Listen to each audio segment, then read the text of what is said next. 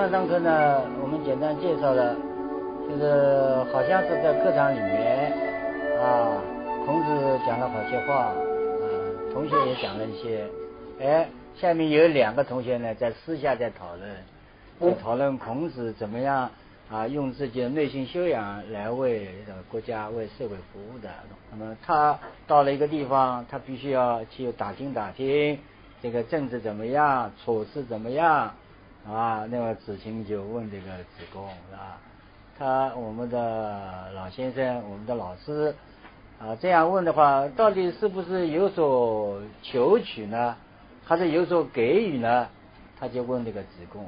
为什么问子贡呢？刚才介绍过了，子贡是一个全才的学生，各方面都很优秀，做什么都是第一流的啊，做生意也是赚了很多的钱。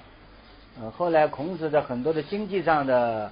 那些阶级啊，都是靠子贡的呀，子贡就好像我们今天讲的马克思跟恩格斯一样的呀。呃，恩格斯呢，他是很会赚钱的啊，他的道德很高尚，是吧？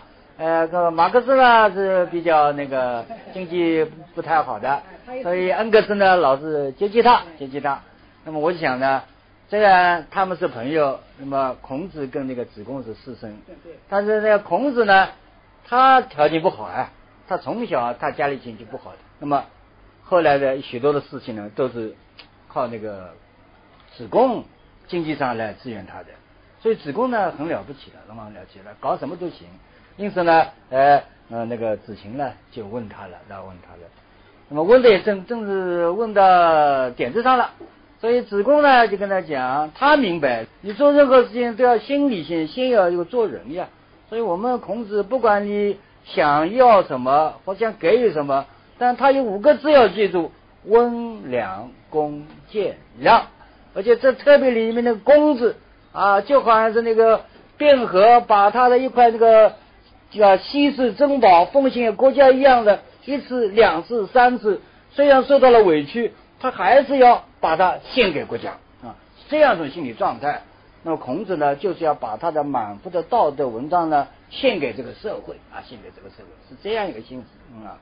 那么我在想，编书的人肯定很巧妙的，好像是孔子在上面讲的时候，听到下面学生在议论啊，议论怎么样来为这个社会服务啊，为这个呃我们的这国家服务的。哎，他怎么说呢？他就顺着这个讲了一段话。子曰：“父在，观其志。”父莫观其行，三年无改于父之道，可谓孝也。哎，如果我们不是从他的前科一贯来讲的话呢，觉得莫名其妙呢。刚才子晴啊问那个子贡，问这个夫子啊求还是给的？哎，这孔子莫名其妙来了一句话是吧？呃，父在，观其志；父莫，观其行。三年无改于父之道，可谓孝矣。好像莫名其妙啊，这个编书的人编得乱七八糟嘛。实际上呢，他是有目的的啊。他前面插了一段啊，子敬和孔子贡的这段对话，孔子好像似乎听到了。编书人这样想啊，哎，你们讲说为社会服务，为国家服务，那关键的出发点在哪里呢？那就是心里面要有一个孝的这样一个精神呀，啊，因为你有孝的精神，呃，你对父母啊，你的长辈有这种精神嘛，你才扩而大志，才能为社会服务啊。如果连这一点心情都没有，你怎么为社会服务呢？他这个意思。那么是不是我们往下看啊？父在，观其志；父莫，观其行。三年无改于父之道，可谓孝矣。那么可以有两种的理解，第一种呢，就是这个呃下辈呢，呃他在父亲在的时候，哎，他表示我要怎么样怎么样啊，那么父亲过世了以后呢，他讲的话呢还没有忘记，他继续这样子干，呃过了三年，他还依然这样，是这个才叫孝。那么大家想。那个父亲未必就是很好的呀，这个父亲可能说做的事业并不他妈我们在上品了，但是你不要紧的，再坏的父亲，他要求孩子的时候，他都是要求很好的呀。比如我们讲讲这个那个父亲在擦麻将，哎，他的儿子来了，快做事，啊，好叫做事好叫做人，他自己在唱麻将，但他晓得好与坏的，是吧？他自己没干好，他希望儿辈好一点呀。那么你的儿子的话，哎，看到父亲这样讲的话，哎，我也是要好好的念书啊。于是后呢，哎，他有了这个啊，给父亲的一个回答，然后呢，又照这个办。结果父亲过世了以后呢，他还照这个办啊，是这样一个意志。那另外呢，还有一个就是我们通常的所谓孝道的这个意思。那么意思是父亲在的时候，你要尽孝道，就是嗯关心啊帮助父亲，在他能力不够的时候，给他一点那个支持。哎，等到父亲过世了以后呢，哎，并不是了结了，他父亲还有一些事情没有做完，你还继续去做。哎，做了三年，你还要去做，就这好像不大可能嘛。哦，我知道这个三年呢，是我们中国古代礼，就是父母去世以后呢，你要守孝三年。那个这个守孝三年的话有道理的啊，就是呢，刚死的时候呢，你心情不能平静啊，不能平静。那么过了三年的话，你不能再不平静了啊！你要走出去，你还要做人了，你还要为社会，还要什么？哎，去生活了。所以你三年以后，就就一个地方界限，是吧？你可以做你应该做的事情了。那么三年时间是不是很长呢？哎，我想有道理啊，有道理。那我看到那个中国古代有一部书叫《搜神记》啊，《搜神记》。那《搜神记》呢？和我们今天聊的差不多，就讲一些传奇一类的东西。那么这里面呢，讲了一个很有名的故事啊，大家都知道的，就是董永的故事啊。董永，这董永呢，呃，据这个《搜神记》来介绍的时候呢，他早年呢，他的大概母亲已经过世了，具有单亲的。那么他父亲跟他共同生活。他呢，努力的种地来养活自己，再养活父亲。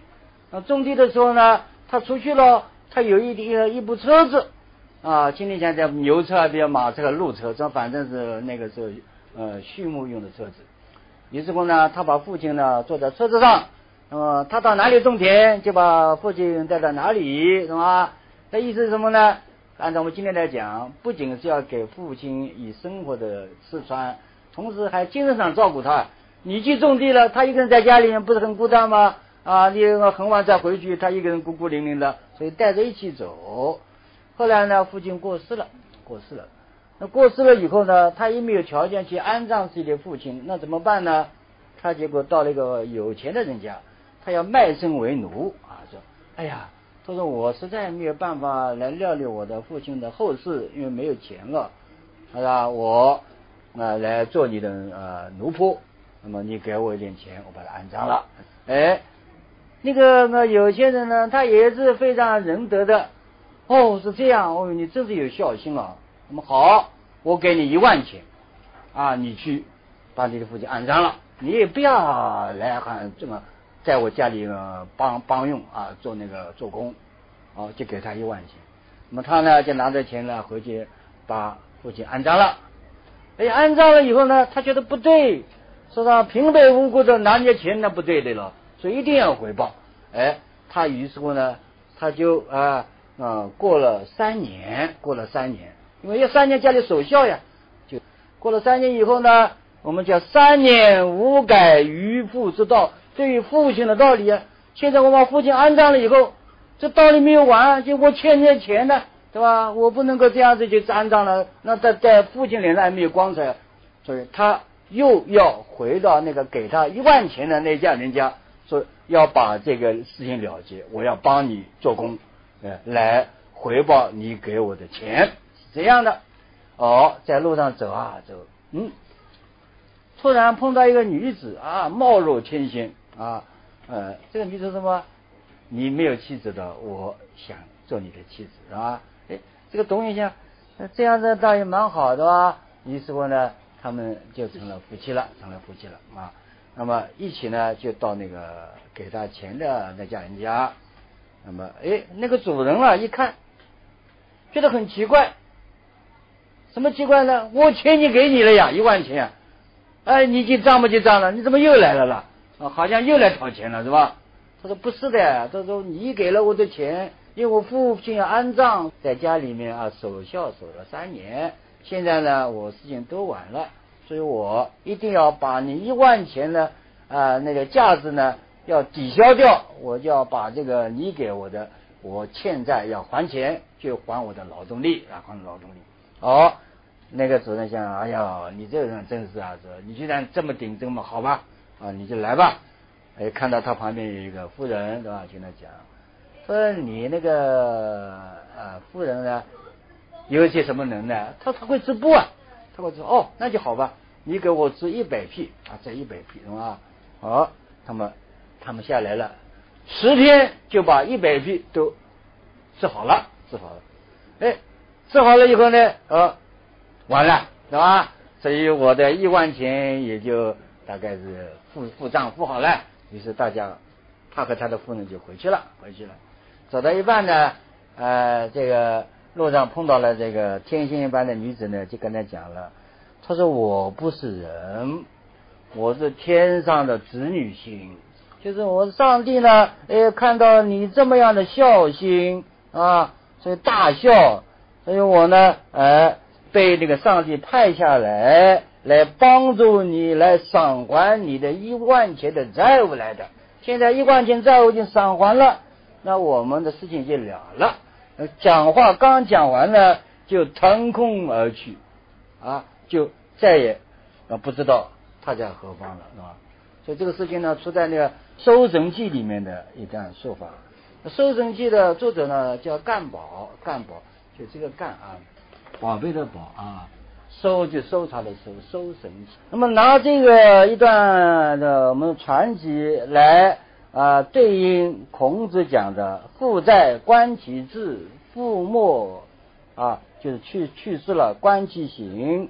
三年无改于父之道，可谓孝矣。”啊，我们的这个董永呢，确实的啊，三年他还记住啊，他还欠钱，因为这个跟父亲有关的钱了，所以还一定要了结。所以三年无改，于父之道可谓孝矣。我想呢，这干宝把这个记下来，大概就是想到孔子讲过这句话，所以他记下来了。所以我看看，正好是对应的，对应的。那么中国呢，有一个很重要的一个观念，就五个字：天地君亲师，是吧？哎，这个你一定要记住，天老天啊，地大地，按照殷啊殷商时候叫上相，对吧？天和地，对吧？还有君，就是国家啊。当然，君就是那那个现在皇帝了，在当时就是国家了，它是一个国家的象征了，对吧？还有呢，亲就是双亲，父母。然后还有一个师，为什么呢？哎，我们知道的那个父母呢，生你养你，但是你的思想、你的学问的培养呢，还离不开老师啊。所以人家古代是老师就跟父亲一样的，师徒如父子了，是这样一个关系。啊，以前呢，啊，嗯，把那个老师看得很重。那么，董永这是个传说，但真正的呢，我们今天讲老师和学生，他也有这个关系，也像父子一样的咯。那么，老师死了，那个学生如果答应过老师的事情，他也要照办的，是吧？也不会忘记的。这这就是什么？呃，什么也是孝道的一种这种。那么今天呢，我们讲啊，有名的弘一法师李叔同。和他的学生丰子恺，这两个师徒确实就是做到了。哎，呃，弘一法师呢，哎，以前非常关心他的学生丰子恺的，教他画画，因为丰子恺是画家了，觉得画是画的很好，他有特长，说这个特长你可以到日本去啊，向哪一个画家学习。那么丰子恺说：“我没钱呀，没有钱怎么办呢？我来帮你资助他到日本去学习。”所以丰子恺呢，非常呢就是感激，而且呢。敬重这个弘一法师的。那么有一次，弘一法师呢五十岁，五十岁，五十岁呢，他说我跟你为了啊要做你的大寿嘛，我就画五十幅画。这五十幅画呢，呃，组成一本书叫《护生画册》。我丰子恺呢，怎么画一些那个劝人善的那个？呃，画一个呃鱼给你抓住了咯，呃，怎么？结果鱼哭了咯。所以中国总是希望人家行善，就要不要杀生。那么，因为那个弘一法师是个呃出家人了，他就用这个来啊表示他的敬意。后来呢，这弘一法师跟他说了，说以后呢，我们一个约定啊，说我每一个过十年的那个大寿，你就跟我画一个画册，说五十岁画五十幅，六十岁画六十幅，一直画到一百幅啊。我们说丰子恺呢答应了，答应了。哎，结果呢就照办呀，是吧？六十岁画六十幅，七十岁画七十幅。其实呢，丰子恺他的老师弘一法师早就过世了呀。那么他一直画画画到文化大革命了。对吧？他根本不能画了，不能画了呀！但他还偷偷的画。我看到那个电视节目介绍了，是吧？他的那个呃子弟的嘛他的子女们呢，就怕他呢就出事，怕他身体不好，怕人家来讲啊，说你又是疯子修啊，是吧？所以把他的那个笔啊、什么墨啊都拿走了。说你拿走了以后，我就日子更不好过了呀。所以还是还给他。所以他画到最后，画到一百幅，画完了，他也。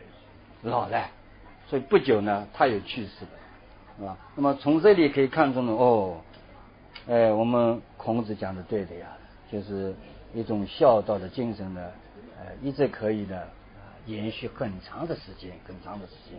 那么有了这种精神，你才能够为国家办事呀，把这个孝道扩大事，才能为国家办事。到这里呢，刚才讲过了，我们的那个孔子呢。讲孝道呢，说是要三年，为什么特别讲三年呢？那就是一个礼的问题。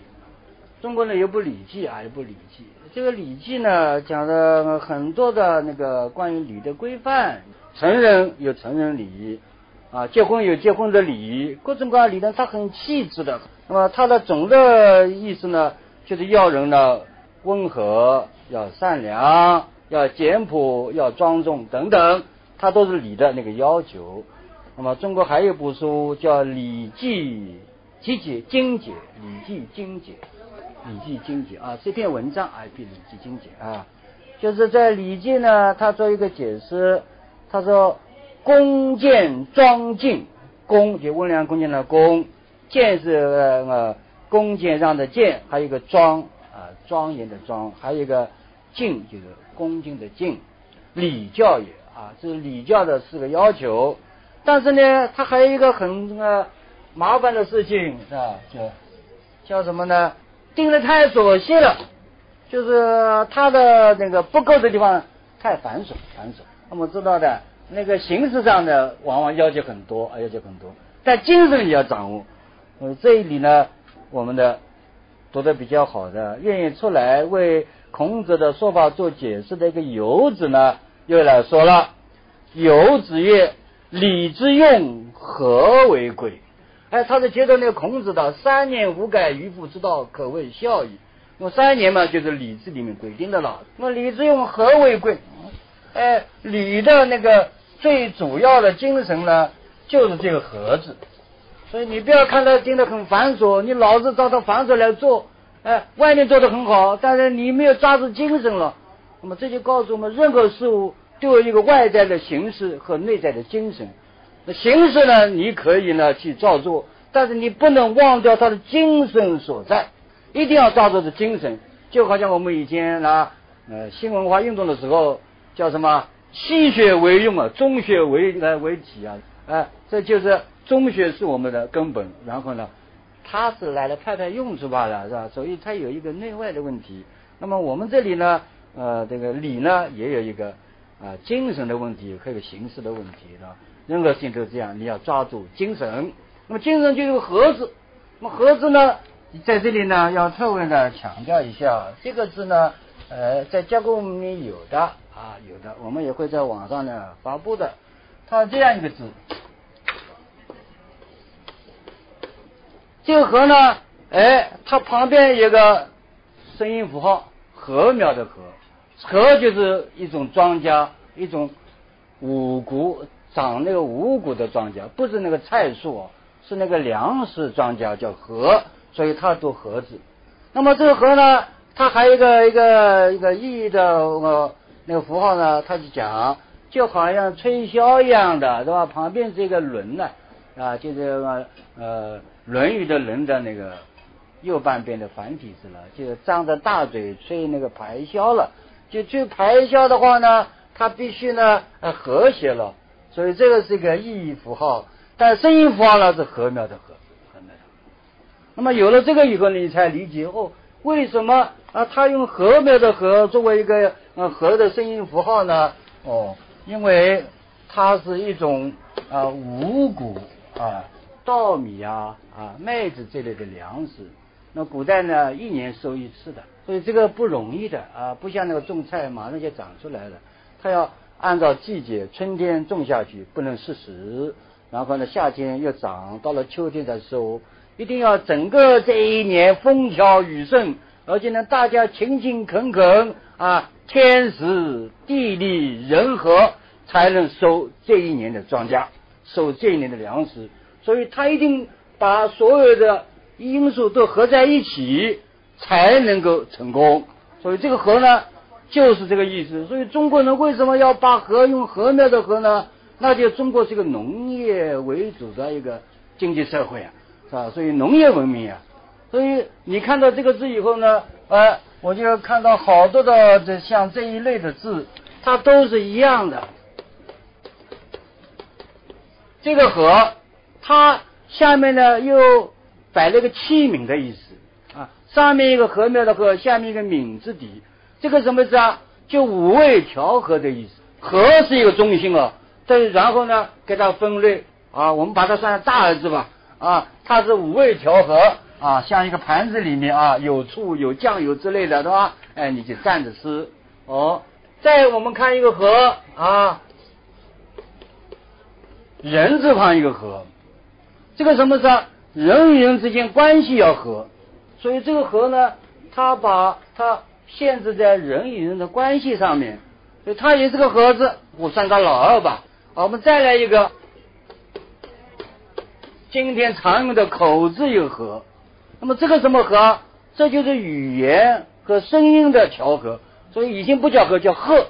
比如说你写了一首诗，我要和你一首诗，就你用什么声音，我也用这个声音。跟你呢互相配合，所以这是声音的调和的意思。好，我们再来一个字，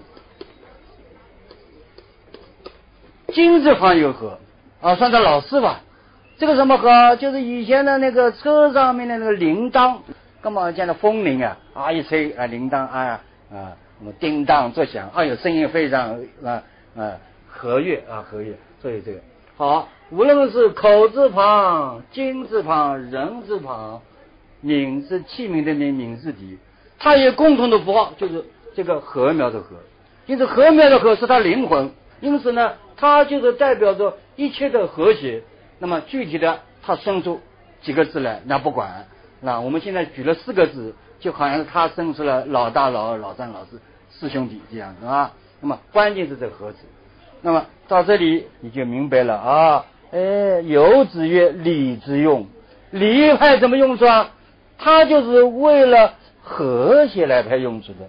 如果你不抓住和谐来呃呃作为它的灵魂的话呢，那这个礼是太繁琐了，没有意义的。所以它叫礼之用，和为贵啊，和为贵。那孔子讲了三年无改嘛，那么他就补充一句：礼之用，和为贵。而且呢，他说先王之道，思为美。那个先王呢，到底哪个叫先王？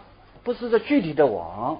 这个中国呢，有个道有两种道，王道和霸道。那么他所谓王道、先王之道呢，是我们中国的优良传统，就是我们以前的所有的那个道德优良传统，这叫做王道，是吧？就先王之道，就是我们以前的那些传统啊，优良传统呢，哎，就是以这个为美，以什么为美啊？以和为美，以和为美。先王之道，斯为美。啊，小大由之啊，小和大呢都是按照这个和来定的。那么小小到什么程度呢？大大到什么程度呢？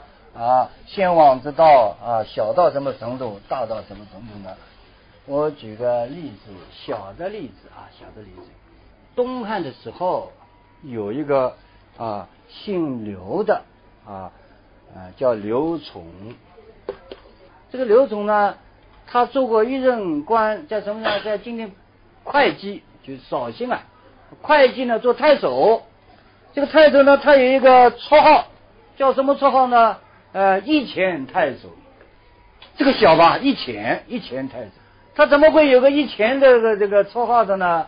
因为他做官做得很好，于是乎呢，国家呢把他调到中央去做官了，中央做官了是吧？啊，大概做个将作大将吧。那么什么叫将作大将？他就是管这宫廷啊，什么什么皇陵啊。啊，和祭祀的场所啊，这些地方的建筑的一个大官，对吧？那么他要升迁了咯，那么这个会会计呢，这个下面有个三县，这个县里面呢，山里面呢有几个老头，大概有这样个七八个老头吧，是吧？哎，他们怎么样呢？哦呦，他说这个这长官走了以后，我们地方长官走了以后，因为我们恋恋不舍啊，是，我们一起去送行，送行，每个人呢。准备了一百钱送给这个太守，因为到了那个我们叫会稽那个治所，就是太守的那个驻地了。那么去送他了。这个刘宠呢，看到他们都拿出钱来了，按照我们今天讲起来，应该是一钱都不能要啊，这个不能要。按照按照那个礼说，我做官嘛就是做官的，我拿国家俸禄就可以了咯。那个地方呢给我钱，我怎么好要呢？不能要，这个是按照礼的道理来说的，但从和的道理呢，不对。为什么不对？他们都七六七岁的老头，他妈这么远的过来啊，那辛辛苦带了钱给你，你说一根不要，那简直就是太不讲人情了嘛。所以礼当然还有一个人情的问题，就和的问题了。所以他说好的，我收我收钱，结果他说我还要收大钱了。所以在这个那很多的钱里面找了一个大钱，我就拿这个钱好吧，我就代表我收过你们的东西了啊，我呃呃对你们的这种送别呢，我表示一种敬意，所以我拿了一钱，所以拿了一钱就走了啊，所以这个人呢，呃后来给他取个名字叫一钱太守啊，那么从他的这个行动呢，我就明白了啊，礼之用，和为贵的道理，礼是礼的规定，对吧？就按我们政策我们法令就规定的啊。哎，你拿的钱就一分钱也不是贪污啊，对吧？呃，那不行的。但是呢，我想没有人会说他贪污的，因为他的精神是和为贵，哎，是老百姓心里得到一种宽慰的感觉。那，这是一个呃，从小的来说，小的来说的。还有从大的来说的话呢，汉代有一个也是一个大官，做什么官呢？做京兆尹，尹就是长官。第一把手，那么京兆呢，就首都，哎，他做首都的那个所在地的那个市长，那么这个市长呢，哎，他的名字很有趣，叫不疑。这个不疑呢，他姓什么呢？姓卷，卷允的卷啊，卷允的卷。这个卷不疑呢，这个市长呢很有趣的，他是非常的严肃，做事呢非常的认真，一点也不马虎。所以人家在他手里面想什么逃脱啊，想什么干一点坏事啊，那干不了的。那么有的人说太严了，有时候也是个缺点，那么搞得人家都呃一点也不能动了。但是呢，他有很有趣的，他每到一段时间呢，他要去访问的，下面的县都去访问。他访什么呢？去看看你这个这个县里面啊，官司呃这案子处理的怎么样。他总是要找那些冤假错案，凡是冤错案，他一定要把它纠正过来。特别是那个死刑犯，像今天讲起来说是你你人杀了头以后就不能恢复了，所以他很重视这个问题。所以他每一次以后呢，他总是也可以找到一两个给那个死刑犯的，把他翻过来翻过来。哎，他为什么能够这样呢？哦，他一个好母亲啊，他的母亲很有趣的，是吧？每一次他的。那儿子出去查访回来以后，他就问了：“你这一次又活了几个人？”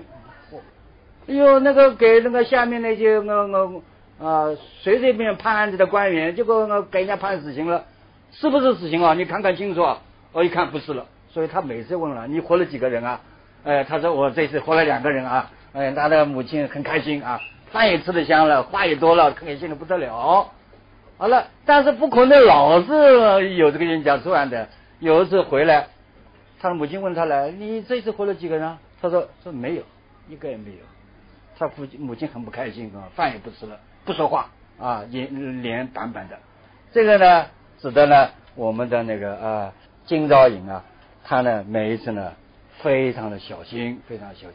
这是个大事啊，因为判人死刑是个大事，所以无论大事小事啊，他都要有这个精神状态，对吧？就是就是和为贵啊，对吧？你冤枉了人家，就是一辈子就整个家族什么都不行的，所以不能冤枉一个好人。同时呢，我也不是说一分钱不收，我收一个钱，这些都是呢和有关的。所以呃，我们的游子呢就说说礼之用，和为贵；先王之道，思为美。